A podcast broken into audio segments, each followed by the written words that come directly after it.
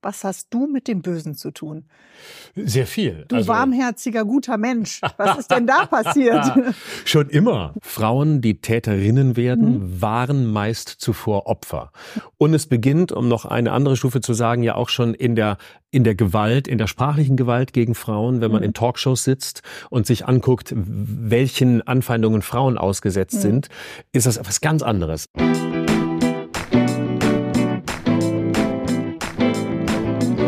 Book Deluxe, der Büchertalk mit Bärbel Schäfer.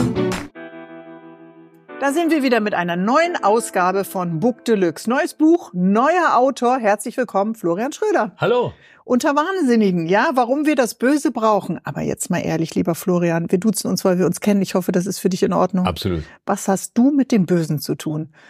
Sehr viel. Du also, warmherziger, guter Mensch. Was ist denn da passiert?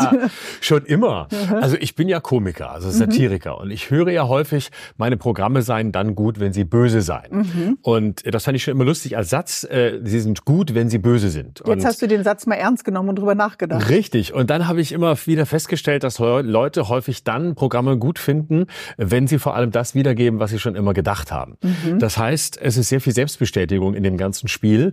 Und ich hatte schon immer einen Draht zu Menschen, die irgendwie draußen waren, anders waren, Außenseiter waren, mit einem anderen Blick auf die Welt geguckt haben. Und dann dachte ich, warum gehe ich nicht mal aus dem Licht der Bühne raus, gehe runter von der Bühne und gucke mir mal wirklich an, wer die sind, die wir als böse qualifizieren. Die wir auch immer die nennen, ja, und äh, häufig ja gar keinen Kontakt so nah zu ihnen haben. Du Richtig. bist ihnen tatsächlich nahe gekommen. Wir reden äh, viel über sie, wir äh, diskutieren vielleicht auch viel über sie.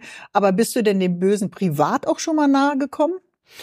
Also privat äh, hält es sich sehr in Grenzen. Ich habe mal als Jugendlicher bin ich mal von von irgendwie zwei anderen Jugendlichen irgendwie beim Nachhausefahren in Lörrach abends mal unangenehm angegangen worden, die irgendwie mein Geld wollten. Da habe ich mich aber irgendwie rausgelabert mhm. und bin bin rausgekommen.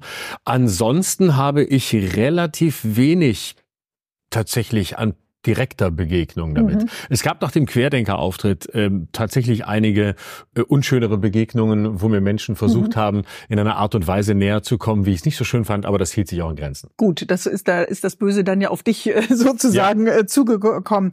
Du brichst aber in deinem Buch auch das Schweigen über einen Vater, der klug war, der wach war, der sehr schlagfertig war und auch, glaube ich, Menschen für sich gewinnen konnte, aber auch äh, nicht nur mit dem Bösen geliebäugelt hat, sondern das hat auch deine äh, Kindheit ja, ja. beeinflusst. Ja. Was war das für ein Vater? Äh, mein Vater war ein klassischer Kleinkrimineller, der mhm. viel betrogen hat. Das heißt, der war eigentlich ein sehr talentierter ähm, Antiquar, hatte aber keine Lust zu arbeiten, sondern wollte, wie er immer sagte, diesen Staat aushöhlen, warum mhm. auch immer, und hat deshalb lieber äh, teure Ledereinbände von Ernst Jünger geklaut, äh, statt sie zu kaufen und hat sie dann teurer weiterverkauft. Und das war so sein Geschäftsmodell, das hat er lange betrieben, dann wurde er immer wieder festgenommen. Äh, dazu kleine Diebstähle, Schwarzfahren in der Bahn, in mhm. Hotels mit fremdem Namen. Aber das bekommst du ja als äh, kleiner Junge, als Teenager, als junger Mann dann auch mit. Das habe ich mitbekommen. Bei uns stand auch immer wieder die Polizei vor der Tür auch mhm. als ich noch sehr klein war. Er hat mich ja immer wieder animiert, versucht in diese Welt reinzukriegen. Mhm. Aber ähm, es war eben, wie das oft so ist, zwischen Söhnen und Vätern oder zwischen Kindern und Eltern überhaupt. Es ist trotzdem eine gewisse Bewunderung, eine kindliche Bewunderung da gewesen, weil er, wie du richtig sagst, eben äußerlich auch ein cooler Typ war. Mhm. Und ähm, das hat mich schon natürlich sehr beeinflusst, weil es vor allem ein Tabu war, über das mhm. nicht gesprochen wurde. Also das klingt nach einer Ambivalenz. Auf der einen Seite ein bisschen äh, der Reiz und diesen Reiz verspüren wir sicherlich äh, alle mal. Ich würde vielleicht nicht ein äh, Ernst Jünger Buch in einem Ledereinband klauen, aber jeder hatte ja sicherlich schon mal diese, diesen Impuls, etwas mitgehen zu lassen. Und auf der anderen Seite kann ich mir vorstellen, ein Tabu mit Schweigen und vielleicht auch wie so ein Damoklesschwert. Hoffentlich wird der Junge nicht so. Das war der Satz, genau. Also der Satz war immer, ähm, sei bloß nicht wie dein Vater oder werde bloß nicht wie dein Vater. Mhm. Oder wenn ich mich ganz schlecht äh, gezeigt habe, dann auch mal, jetzt bist du wie dein Vater. Das habe ich häufig gehört aus dem familiären Umfeld. Und das hat mich natürlich sehr beeinflusst, weil du wirst mit einem Antihelden groß. Mhm. Und als er dann schließlich sehr vereinsamt starb, war natürlich, obwohl ich damals schon größer war, Ende 20, in mir endgültig das Gefühl, jetzt wirst du wie der. Mhm. Und damals stieg eine große Angst in mir auf, dass es einen Automatismus geben könnte, dass ich einfach aufgrund der Blutsverwandtschaft genauso enden werde. Mhm. Hast du stark gegen angearbeitet? Ja, massiv, ja. Ich habe ganz stark dagegen angearbeitet und dann irgendwann festgestellt, dass ich in diesem Anarbeiten dagegen mich viel näher in seinen Spuren bewege, als mhm. ich das selbst wahrhaben will. Inwiefern? Weil ich gemerkt habe, dass ich ganz viele Eigenschaften von ihm übernommen hatte, mhm. einfach weil sie vertraut waren. Ne? Mhm. Also das, was ich loswerden wollte, habe ich selbst übernommen. Das ist ja der alte Freudssatz. Das Unheimliche ist das heimlich Vertraute. Also das, was ich unbedingt loswerden wollte, habe ich selbst kopiert. Ah, interessant. Jetzt hast du drüber geschrieben und eben auch nochmal die Frage, warum wir das Böse auch ein bisschen brauchen. Wenn es heißt unter Wahnsinnigen, dann ist es ja alles gar nicht so weit weg. Also es ist unter uns. Wir sind vielleicht selbst die Wahnsinnigen. Wir begegnen manchmal vielleicht Wahnsinnigen, ohne dass wir es wissen. Wie hast du dich dem denn äh, genähert und wie hast du eine Auswahl getroffen, welche von den vielen Wahnsinnigen du tatsächlich begegnen willst? Also das Ziel war tatsächlich so eine Art Kaleidoskop der Gegenwart zu erzeugen. Mhm. Also mir anzugucken, was sind die größten Aufreger, auch die größten Tabus unserer Zeit. Und dann war klar, ich würde in den Knast gehen und dann wollte ich tatsächlich auch jemanden treffen, der zum ultimativ Bösesten gehört, was unsere Zeit kennt, nämlich einen pädophilen Sexualstraftäter, mhm. der in der Sicherungsverwahrung sitzt. Ich bin in die forensische Psychiatrie gegangen, dort, wo die sitzen, die eingeschränkt mhm. schuldfähig sind. Haben wir ja an die 8000, glaube ich, so genau. hast du es ja auch recherchiert ja, in deinem genau. Buch, die in Deutschland leben, die keiner gerne in der Nachbarschaft haben will. Da gibt's ja auch immer große äh, Diskussionen, wenn so ja. eine Klinik äh, aufgebaut werden soll. Genau, das du war warst mit Scharfschützen im Matsch, also Menschen, richtig. die den Krieg erleben, die ja. wissen, sie werden in den Krieg ziehen und wissen dich auch, äh, dass sie wahrscheinlich eben Menschen töten werden. Ja, die dazu auch ausgebildet sind. Mhm.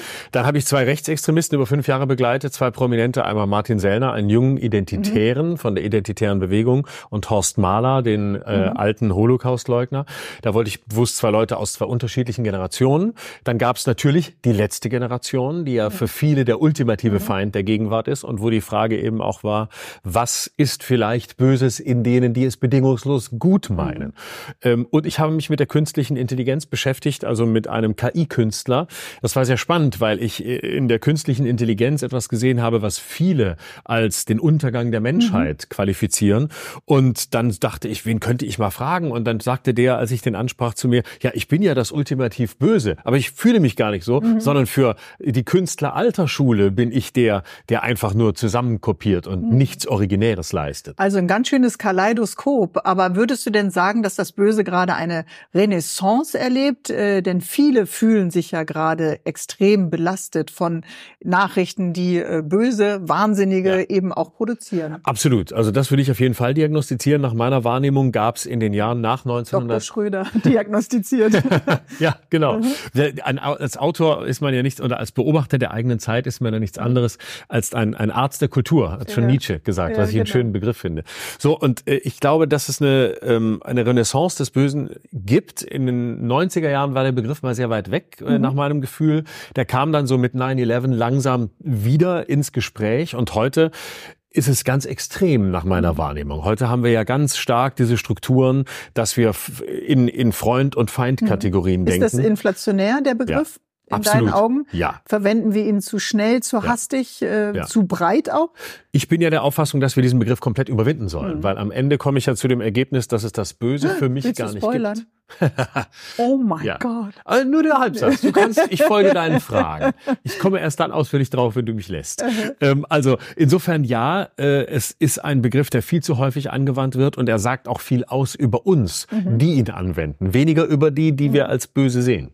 Und warum verwenden wir ihn dann so oft? Was ist denn los mit uns gerade? Ich glaube, es ist eine Form von Ablasshandel und es hilft uns, alles, was böse ist oder all das, was wir nicht verstehen, all mhm. das, was uns Angst macht, was uns verunsichert, wovon wir nicht wissen, was es am Ende bringt, mhm. was uns Sorge macht, was uns ohnmächtig sein lässt, ähm, einmal in eine Schublade zu mhm. stecken mhm. und dann ist es weg. Denn was wir als böse qualifizieren, damit müssen wir uns ja nicht mehr auseinandersetzen. Ja, wenn wir alles so schnell in Schwarz und Weiß, in Gut und Böse einteilen, stellen, äh, dann machen wir uns ja eigentlich die Welt einfacher, als sie tatsächlich ist. Genau. Und die Dosierung hilft ja nicht äh, wirklich, oder? Nein, gar nicht. Wir, wir, es ist eine, eine radikale Komplexitätsreduktion. Mhm. Ähm, und vor allem, was man nicht vergessen darf, ist, wenn die anderen böse sind, sind wir ja die Guten. Das heißt, mhm. wir haben nichts damit zu tun. Wir sind die Unschuldigen. Wir sind im Zweifel nur die Opfer. Das mhm. kennen wir aus den Krimis, wo du weißt, es gibt Täter und Opfer. Mhm. Das heißt, äh, im Zweifel bist du das Opfer und bist unschuldig. Es ist ist dir passiert? Wir handeln nicht, wir mischen uns nicht ein in den Diskurs, wir tragen aber eben auch keine äh, Verantwortung. Denn wenn die Wahnsinnigen unter uns sind, würde ich ja sagen, trägt auch der Rest der Gesellschaft Verantwortung. Oder? Klar. Und wir sind ja selbst die Wahnsinnigen. Ich schließe mich ja ein. Deswegen mhm. habe ich ja auch das Buch Ich bin unter. noch nicht so weit, aber es ist gut, dass du. du weißt es vielleicht noch nicht. ich suche noch einen geeigneten genau. Therapeuten. Ja. Also wir sehen im Außen, sehen wir äh, das Böse. Wir streamen aber gleichzeitig unendlich viele äh, Thriller-Serien, äh, die sich alle damit beschäftigen. Gibt es eine Lust, äh, auch äh, mit diesem Außenblick sich das anzuschauen? Das denke ich auf jeden Fall. Und interessanterweise sind es ja, wenn die, wenn die Statistiken zu dem Thema stimmen, vor allem Frauen, die True Crime mhm. Podcasts hören und ähnliches. Und mein Buch setzt natürlich da an. Ich sehe da auch eine Verwandtschaft zu diesem Genre. Es ist ja wie ein True Crime Buch. Mhm. Und ich erzähle Geschichten von Menschen, von Menschen, die Böses getan haben oder so, oder so gelten. Und ich glaube, es gibt immer eine Faszination des Dunklen, des anderen. Mhm. Und es gibt natürlich auch eine gewisse Angstlust. Das hat, glaube ich, einen therapeutischen Effekt. Wir haben, indem wir das kondensiert lesen oder mhm. uns anschauen oder hören, ist es weit weg. Also wir können uns damit beschäftigen, aber es wird uns nicht gefährlich. Und im besten Fall geht es auch noch gut aus. Mhm. Oder wir können uns beruhigen, indem wir sagen, äh, gut, dass uns das nicht passiert oder wie auch immer. Aber die Faszination war immer schon da. Und in einer Zeit, in der das Böse so real mhm. scheint und so unberechenbar wie lange nicht, mhm. ist das wahrscheinlich eine Form auch der Katharsis, mhm. zu sagen, ich lese es oder höre es. Nun ist es ja abstrakt, äh, das Böse. Und du hast dich ja ganz konkret auch Menschen äh, genähert. Du hast gerade den äh, Pädophilen genannt in der forensischen Klinik. Äh, wie bereitet man sich denn auf so eine Begegnung vor? Also die Vorbereitung findet so gut wie gar nicht statt. Ich mhm. habe natürlich viel gelesen. Ich habe viel gelesen über äh, die, die Diagnose, also mhm. Pädophilie, was ist das? Äh, auch habe viel gelesen über das Phänomen des Kindesmissbrauchs. Mhm. Sind ja nicht alle, die Kinder missbrauchen, pädophil. Die Hälfte aller Straftaten wird begangen von Menschen, die keine sexuelle Neigung mhm. haben. Mhm. Und ähm, das wusste ich, da war ich natürlich vorbereitet. Aber das Schöne ist, dass alle Begegnungen, egal mit wem, immer Blind Dates waren. Und das mhm. lag an der Tatsache, dass ja auch die Insassen, die Gefangenen selbst entscheiden durften, ob sie mit mir zusammenarbeiten. Mhm. Aus Datenschutzgründen hat man mir nur gesagt, es gibt jemand, ähm, der möchte mitmachen, es ist diese und jene Abteilung. Und äh, den Sexualstraftäter traf ich im Kreativraum der Sicherungsverwahrung, ähm, wo die so basteln und alles Mögliche machen. Und da kam ich da rein und er saß da und ich wusste nichts. Und es ist ein unglaubliches Gefühl, einem Menschen gegenüber zu sitzen, von dem du nichts weißt. Mhm.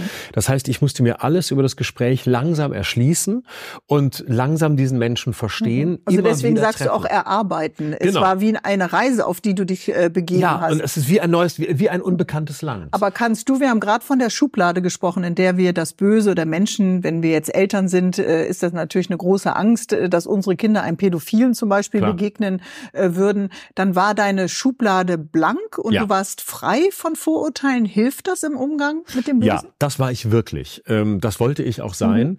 weil ich gesagt habe, meine Aufgabe als Autor ist nicht, in die Emotionsfalle mhm. zu laufen.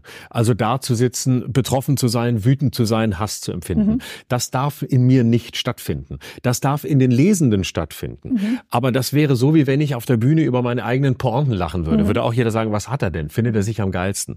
So, das heißt, ich habe mich hingesetzt und gesagt, ich will diese Menschen verstehen. Aha. Ich muss überhaupt nicht teilen, was sie getan haben. Ich muss auch ihre Rechtfertigung nicht teilen. Gerade bei dem Sexualstraftäter tue ich das überhaupt nicht. Aber was wolltest du verstehen mit dem Blick auf das Böse? Ich wollte verstehen, wie Menschen so etwas tun können, wie sie dazu geworden sind und vor allem, welches Rätsel sie auch heute darstellen. Natürlich habe ich die psychiatrischen mhm. Gutachten gelesen. Ich habe mit den Betreuenden gesprochen, die diese Menschen Tag und Nacht begleiten, mit ihnen arbeiten, Psychologen, Pfleger. All das um ein ganzheitliches Bild zu kriegen mhm. und am Ende vielleicht auch zu dem Ergebnis zu kommen, dass es keine Antwort auf die großen Fragen mhm. gibt. Das wäre jetzt meine nächste Frage gewesen. Bist du denn dieser Antwort näher gekommen? Wo kommt es her? Also du sagst, hast ja gerade einige Berufsbilder beschrieben, die sich genau damit beschäftigen. Ja. Wir kennen von Fällen, von denen die Profis dann sagen, ja, er oder sie ist soweit therapiert, wir können sie wieder in die Gesellschaft zurück integrieren und äh, wieder anfangen, sozial auch zu vernetzen. Wenn es dann schief geht, ist ja immer ein großer äh, Aufschrei. Aber was sind Faktoren, dass eben der eine dann doch ein Kind missbraucht, äh, seine Frau mit häuslicher Gewalt traktiert. Woran können wir das festmachen? Hast du Antworten gefunden? Ja, also es gibt sicher ähm, un sehr unterschiedliche mhm. Antworten. Also ähm, beim Sexualstraftäter beispielsweise kann man es final nicht sagen. Mhm. Der ist sehr spät zum Täter geworden mit 37. Das ist recht untypisch, mhm. weil wenn, dann fangen sie früher an, wobei er auch schon vorher Kinderpornografie besaß. Ähm, bei ihm hat es viel zu tun wahrscheinlich mit seiner Elternbeziehung, mit einer sehr schwierigen Elternbeziehung, mhm. mit einer fehl, mit einer fehlenden Mutter, äh, einer Sehnsucht nach Kindlichkeit, äh, dem, dem, dem Versuch, seine eigene Kindheit einzuholen. Mhm. Das ist aber sehr differenziert. Dann gibt es Fälle wie eine Frau, eine, eine, eine Frau, die mich sehr bewegt hat, die eben eine paranoide Schizophrenie hatte, also eine psychische mhm. Krankheit und versucht hat, ihre Mutter umzubringen. Und das ist ein völlig anders gelagerter Fall, weil diese Frau einfach diese Krankheit hat, für die sie nichts mhm. kann. Das heißt, äh, sie hat natürlich natürlich viel gekifft, was, äh, in, wenn man eine Disposition hat, hat auch eine gefährlich sein kann, kann. Mhm. genau gefährlich sein kann. Und ähm, sie ist heute medikamentös eingestellt mhm. und das war sehr berührend, weil sie aus der heutigen Position heraus in den Wahn sich zurückversetzen konnte. Das heißt, sie hat dann wirklich erzählt davon, wie sie sich damals gefühlt hat, mhm. wie sie gehandelt hat und wie ihr alle gesagt haben, du veränderst dich, du musst mhm. was tun, ähm, du, du bist anders als früher und sie das nicht wahrgenommen mhm, hat. Ist nicht durchgedrungen. Und ja. es für sie entsetzlich mhm. ist, immer wieder davon zu erzählen. Sie hat auch sehr viel geweint während dieses mhm. Gesprächs, weil sie immer wieder gesagt hat, es ist für mich so schrecklich, ich bin das nicht. Mhm. Und alle um sie herum sagten, die wäre niemals Täterin geworden, wenn sie nicht diese Krankheit gehabt hätte. Hast du denn was über dich gelernt? Also ich weiß, du hattest äh, als Autor natürlich keinen emotionalen Ansatz und du wolltest auch nicht auf eine emotionale Ebene gehen. Aber äh, was waren an Reaktionen da, die für dich vielleicht auch neu waren? Das sind ja außergewöhnliche ja. Menschen und außergewöhnliche Situationen. Ja, also in mir waren verschiedene Dinge. Zum einen bin ich äh, sehr demütig geworden mhm. gegenüber den Möglichkeiten, die ich in meinem Leben hatte, um einen anderen Weg zu gehen. Mhm. Und wie gesagt, ich habe eine Disposition in diese Richtung aufgrund meines Vaters. Ich habe in ganz vielen Momenten gedacht, es hätte auch bei mir vielleicht gar nicht so viel anders laufen müssen und ich wäre dort angekommen. Mhm. Denn äh, ob man aber warum bist du eben nicht daran angekommen? Also man könnte es ja auch bei dem Positiv ja. Positivbeispiel nennen. Warum wird es der eine und warum wird es der andere nicht? Oder schlummert in uns allen das Böse? Also das schlummert mit Sicherheit mhm. in uns. Und ich habe, ich kann für mich, für mich sagen, ich hatte das Glück, dass ich eine großartige Beziehung zu meiner Mutter mhm. immer hatte, die unendlich viel aufgefangen hat und die einen wahnsinnig guten Job als Mutter gemacht hat und äh, mir sehr viel mhm. geboten hat und sehr viele Möglichkeiten gegeben hat und die vor allem eine sehr offene Kommunikationsweise immer mhm. geprägt hat, nämlich über Dinge zu reden. Das ist mein Glück gewesen. Mhm. Vielleicht auch äh, gewisse, gewisse Talente. Das sind ja alles Dinge, die man dann fördern kann, aber nicht beeinflussen kann. Ich glaube, dass das in jedem von uns ist, dieses mhm. Potenzial. Also auch ich zum Beispiel kann von mir sagen, dass es Situationen in meinem Leben gab, wo ich auch äh, Gewaltfantasien mhm. hatte und wo ich mich wahnsinnig, wo, wo ich, wo ich Situationen mit Menschen hatte, wo ich einfach dachte, ich würde gerne einfach gewalttätig werden. Mhm. Ich habe es nie getan. Ich, ich kann das nicht. Ich habe da eine Barriere. Aber die Grenze ist eben die Fantasie und in mhm. der Fantasie darf man das ja alles zulassen. Da darf man es ja haben. Das ist ja mhm. nicht schlimm. Aber ähm, es ist definitiv in jedem von uns und es ist eine Frage von ganz unterschiedlichen Konstellationen. Mhm. Und das ist auch das Zweite, was ich durch dieses Buch gelernt habe, nämlich wie differenziert der Mensch ist und wie unfassbar im wahrsten Sinne des Wortes mhm. die menschliche Seele ist. Mhm. Und dass wir nur ganz bedingt Dinge rational erklären können, dass wir uns immer nur annähern können und dass es ja viel ähm, viel Demut auch braucht, um Menschen wirklich verstehen zu können. Hm, und das heißt natürlich auch, dass bei dem einen funktionieren vielleicht Kontrolle, Kontrollmechanismen, bei dem anderen dann nicht.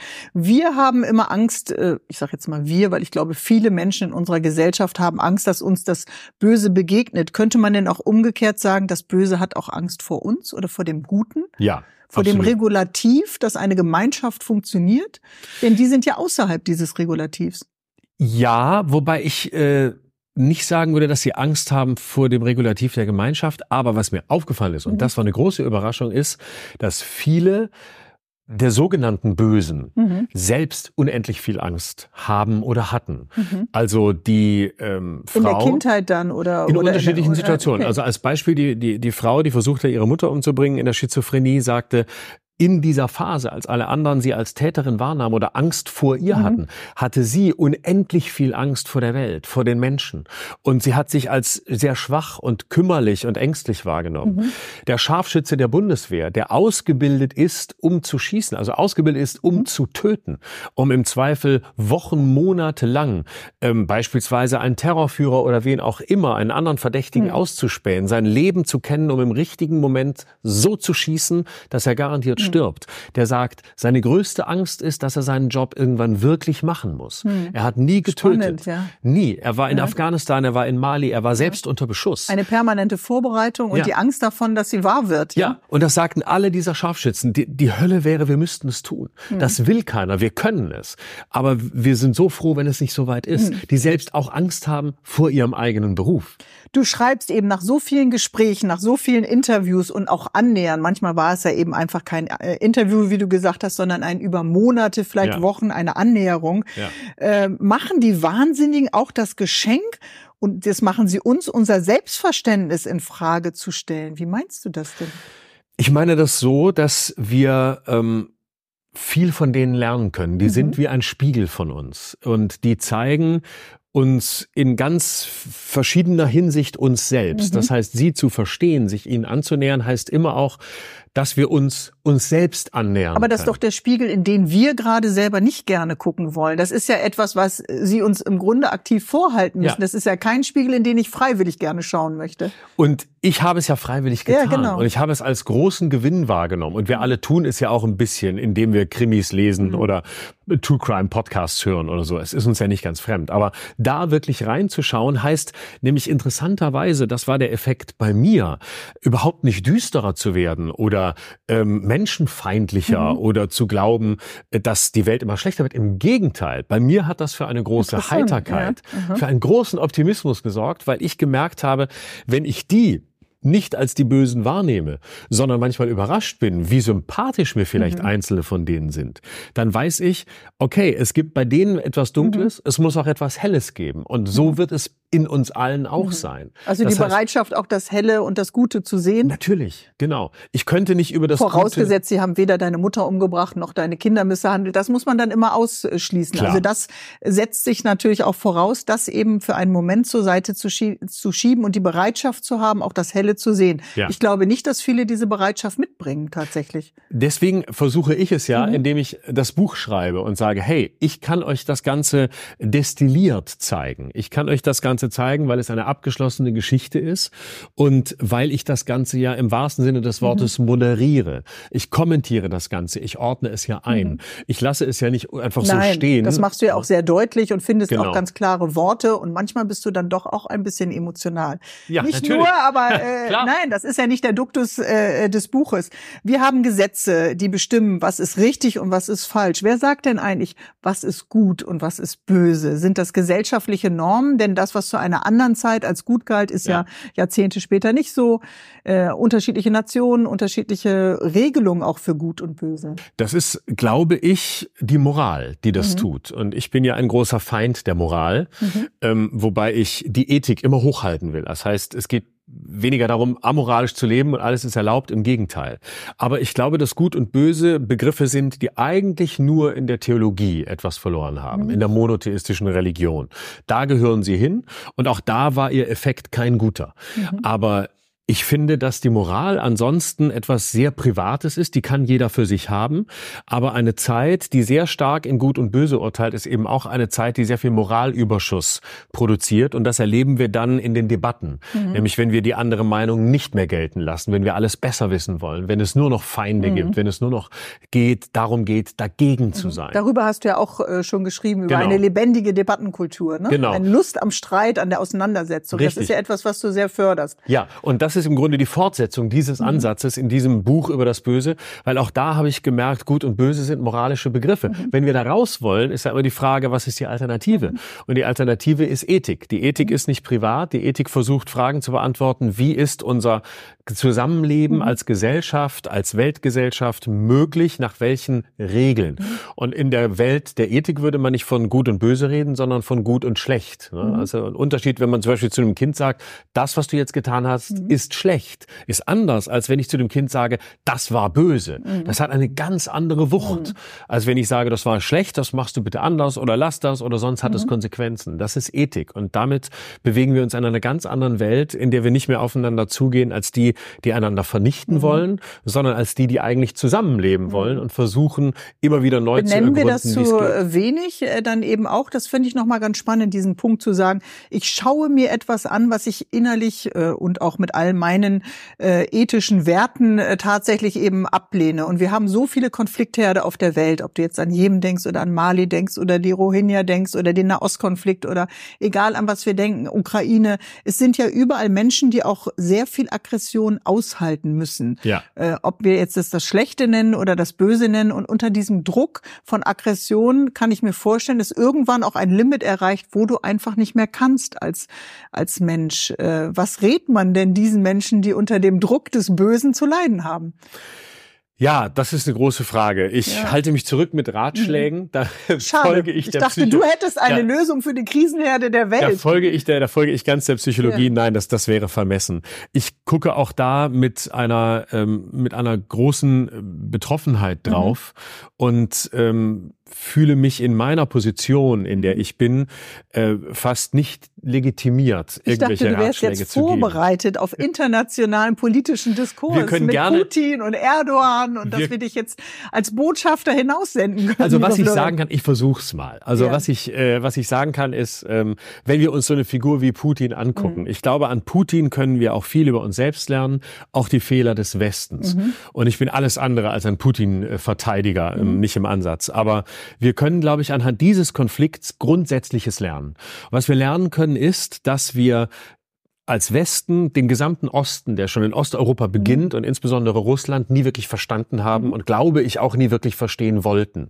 Denn wenn wir uns anguckt, wie Putin agiert hat, bis und inklusive dieses Kriegs, dann ist es ähm, etwas, was ich ein, eine Art ähm, äh, Spiegelspiel nennen würde. Mhm. Der hat den Westen immer kopiert in vielem, was er getan hat, aber fast parodistisch kopiert. Das heißt, er hat die, West, die westlichen Schwächen sehr genau genutzt, mhm. als der der Außenseiter war oder sich so gefühlt hat. Für seine äh, genau. eigenen Größen dann. Mhm. Und hat dem Westen einen Spiegel vorgehalten. Mhm. Und er hat genau mit den Schwachstellen des Westens gespielt. Er hat damit gespielt, wie der Westen sich selbst sieht. Das hat mhm. er sehr sensibel gesehen. Das tun Außenseiter sehr oft.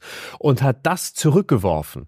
Und damit hat sich der Westen, glaube ich, nie beschäftigt, zu sehen, was tut der eigentlich, wie agiert der, wo sind seine, wo sind seine vulnerablen Punkte. Und weil wir das nie getan haben, sondern mhm. geglaubt haben, wir überfahren ihn mit, mit damit, dass wir Recht haben, damit, mhm. dass wir die Sieger der Geschichte sind. Mhm. Wandel durch Handel, alles legitime Formen der Kooperationsversuche.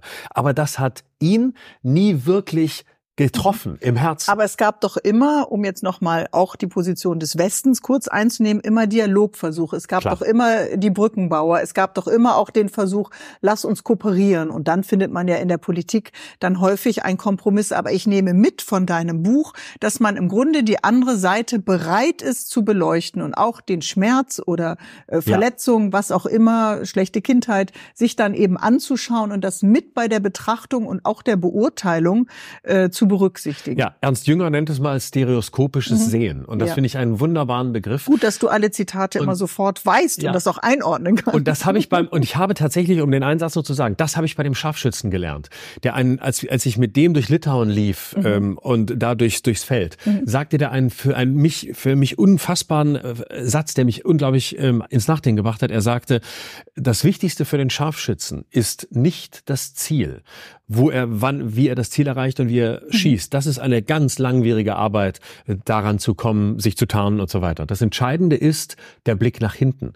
Und er sagte, als Scharfschütze frage ich mich permanent, wie wirke ich in der Landschaft, die hinter mir liegt? Mhm. Und das ist ein sehr tiefer Satz. Wie wirke ich, wenn mich, wie sehen mich mhm. andere? Wie werde ich von anderen mhm. wahrgenommen in einer Landschaft, die ich selbst vielleicht ganz anders wahrnehme? Mhm. Aber wenn ich da oben bin, wo mich der Feind oder der Gegner, wie auch immer es ist, sieht, dann sehe ich die gesamte Landschaft anders und werde auch anders gesehen. Anders wahrgenommen. Aber vielleicht wäre das auch eine Frage, die man an Herrn Putin nochmal zurückgeben äh, könnte. Noch ganz zum Schluss, auch Frauen äh, morden, zerhacken, töten, äh, entführen. Nicht in so hoher Zahl, äh, wie deine Recherchen ja ergeben haben, ja. Äh, wie Männer. Frauen sind nur bei Kindstötung, glaube ich, weiter vorne, was Gewalt und das Böse angeht, als die Männer. Und trotzdem sind Frauen ja einer hohen Gewalt ausgesetzt. Also wir haben äh, gerade im November noch mal den Tag gehabt, der die Zahlen genannt hat, wie gewalttätig Männer gegenüber Frauen sind. Die Zahlen sind sehr hoch, 89.000 pro Jahr, alle drei Minuten ein gewalttätiger äh, Übergriff auf uns Frauen. Der unsicherste Ort für Frauen ist zu Hause. Wenn du auf das Böse blickst äh, und machst du dann einen Unterschied auch zwischen Männern und Frauen? Ja, absolut. Da habe ich ein ganzes Kapitel drüber geschrieben, weil ich das wirklich ähm, äh, sehr interessant finde, weil die Unterschiede riesig sind, genau wie du es wie du es zu Recht beschreibst. Also Frauen, die Täterinnen werden, mhm. waren meist zuvor Opfer. Mhm. Also, dass eine Frau Täterin wird, ohne dass es eine Geschichte gibt, Ganz ist sehr selten. Absolut. Das Ausnahme. gibt es bei Männern ja sehr häufig. Mhm. Ähm, Männern, äh, Frauen neigen äh, grundsätzlich dazu, eher das Böse in sich zu suchen, mhm. sich selbst die Schuld zu geben, ähm, sich selbst für die Ursache des Problems mhm. zu sehen, selbst wenn sie Opfer sind. Das heißt, sie brauchen sehr lange, bis sie nach außen agieren. Männer sind stärker außen geleitet. Männer suchen mehr Feinde, Männer suchen Sündenböcke, mhm. Männer suchen das Böse draußen. Frauen suchen das wesentlich mehr in sich. Mhm. Und ähm, die meisten Frauen, beispielsweise Kindstötung ist ein richtiges Beispiel, was fast nur von Frauen verübt wird, eine Tat, die aber meistens auch darin endet, dass sich ein Großteil der Frauen, die das getan haben, in den zwei Jahren danach selbst suizidiert. Mhm. Das heißt, auch da gibt es wieder, mhm. gibt es wieder eine, eine Gewalt, die nach innen geleitet mhm. ist. Und das ist ein fundamentaler Unterschied. Und wie du, wie du zu Recht sagst, Frauen werden bedeutend häufiger Opfer. Und ähm, wie man ja auch jetzt in den entsetzlichen Tagen dieses Kriegs in der Ukraine mhm. und auch ähm, in, in Israel und äh, sieht, äh, geht es ja darum, dass Frauen ganz gezielt mhm. geopfert werden und dass Frauen geopfert werden auch um den Männern, die sie nicht schützen mhm. konnten, zu zeigen, mhm. ihr dass seid sie eigentlich schwach an der genau Stelle. ihr seid ihr seid mhm. die Schwachen. Das heißt, darin wird die Frau noch mhm. einmal instrumentalisiert. Und es beginnt, um noch eine andere Stufe zu sagen, ja auch schon in der in der Gewalt, in der sprachlichen Gewalt gegen Frauen, wenn man mhm. in Talkshows sitzt und sich anguckt, welchen Anfeindungen Frauen ausgesetzt mhm. sind, ist das etwas ganz anderes. Als Mann wirst du zwar auch beschimpft und man wünscht dir, dass du irgendwie am, am, an deinen Hoden aufgehängt wirst. Da gibt's die schlimmsten Fantasien. Aber da das meistens Männer sind, die das schreiben, passiert es irgendwie in einer pervertierten Form der Augenhöhe. Bei mhm. Frauen geht es immer darum, dass sie vergewaltigt mhm. werden und danach weiterleben sollen. Mhm. Der Typ soll sterben, die Frau soll das mhm. erleben und weiterleben, was sie ertragen muss. Und damit hast du nochmal eine doppelte Demütigung und einen genau. äh, zweifachen Richtig. Schmerz. Unter Wahnsinnigen heißt das Buch, äh, das du geschrieben hast, äh, warum wir das Böse brauchen. Am Ende der Sendung fragen wir unseren Gast immer, wenn du auf deine momentane Lebenssituation schaust, lieber Florian, welchen Titel würde das Buch dann gerade tragen? ähm, äh, ich glaube, ähm, äh, nah bei mir. Das klingt gut. Vielen Dank für deinen Besuch bei Book Deluxe. Vielen Dank für die Einladung. Ja, wir empfehlen das Buch und äh, neue Ausgabe von Book Deluxe wie immer am Mittwoch um 10 und überall da, wo es Podcasts gibt. Ciao. Danke, lieber Florian. Schröder. Danke dir. Hey, hier ist Bärbel Schäfer. Ich freue mich, wenn ihr uns äh, einfach auf euren Podcast-Plattformen bewertet. Das wäre fantastisch. Genießt Book Deluxe weiterhin.